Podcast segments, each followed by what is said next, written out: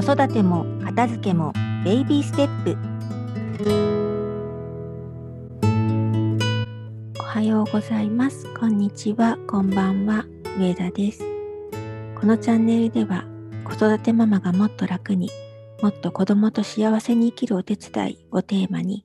日々の子育てや片付けでちょっと楽になれるちょっとやってみようと思えるようなトピックをご紹介していきます。皆さん、自己肯定感が高いっていうと、どんな感じを思い浮かべますか？なんかこう自信があって、どんなこともうまくいっていて、自分のことが信じられる感じ？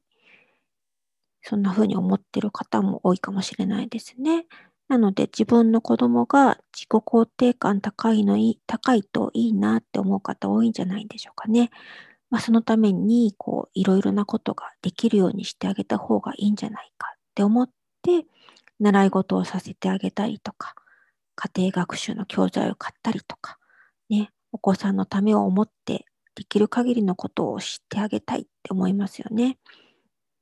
まあ、上田も、まあ、息子にね、当時小さかった息子に自信を持ってもらいたくて、いろいろと習い事をさせてみましたが、まあ、結果はエピソード10で話した通りなんですよね。で、その自己肯定感なんですけれども、実は2種類あるっていうのを知ってましたか？えっと、私のポジティブ心理学の先生の松村ありさんのご著書のお母さんの自己肯定感を高める本によると、自己肯定感には条件付きの自己肯定感と無条件の自己肯定感っていう2種類があるそうなんですね。条件付きの自己肯定感っていうのは何かができるから私は素晴らしいって思うことなんです。人より勉強ができるからとか、人よりスポーツができるからとか、まあ、人と比べて自分が素晴らしいって思うのは、まあ、条件付きなんで、もっとね、勉強できる人がでできたりとか、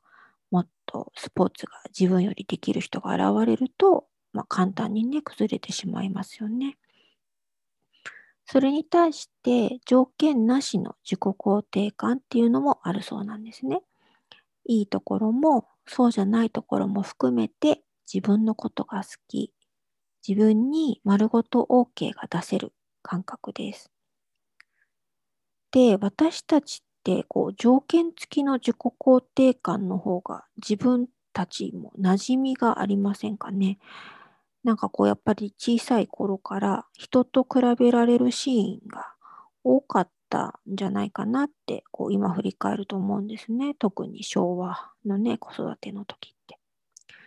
だから、もうもしかしたら私たち母親になっても、こう、ちょっとしたことで崩れてしまう自己肯定感っていうのを味わったことはあっても、こう自分に丸ごと OK が出せる自己肯定感っていうのは、なかなかこうね、味わったことがないかもしれません。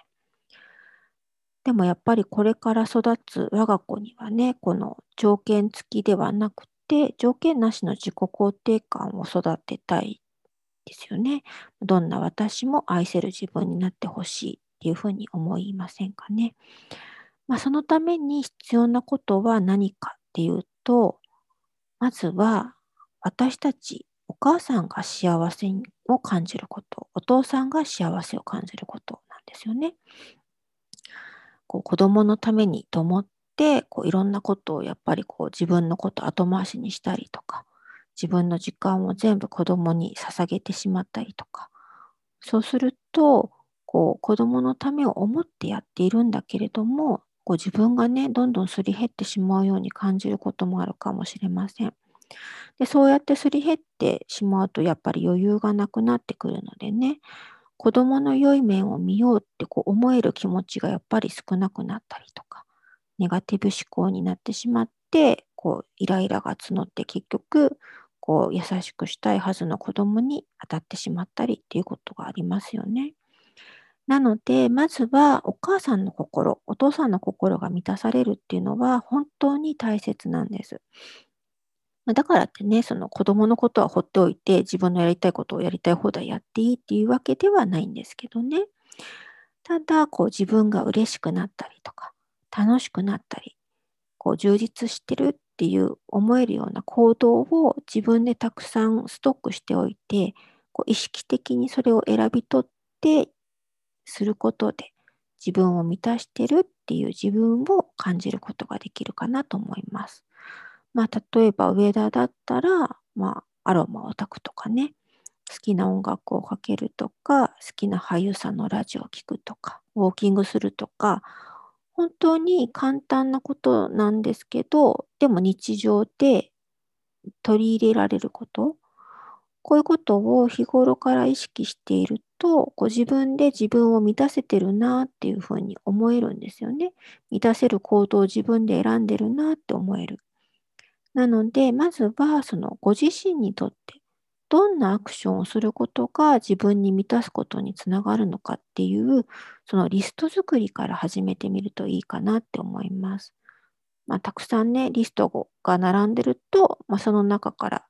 自分が今できることって選べますよね。なので、その自己肯定感を子供に育むことえー、無条件の自己肯定感を子供に、えーと、持ってほしいと思うんだったらこう自分を満たすリストを作ることが大事。これ全然つながってないようなんですけど、まあ、実は本当に大切だっていうお話でした。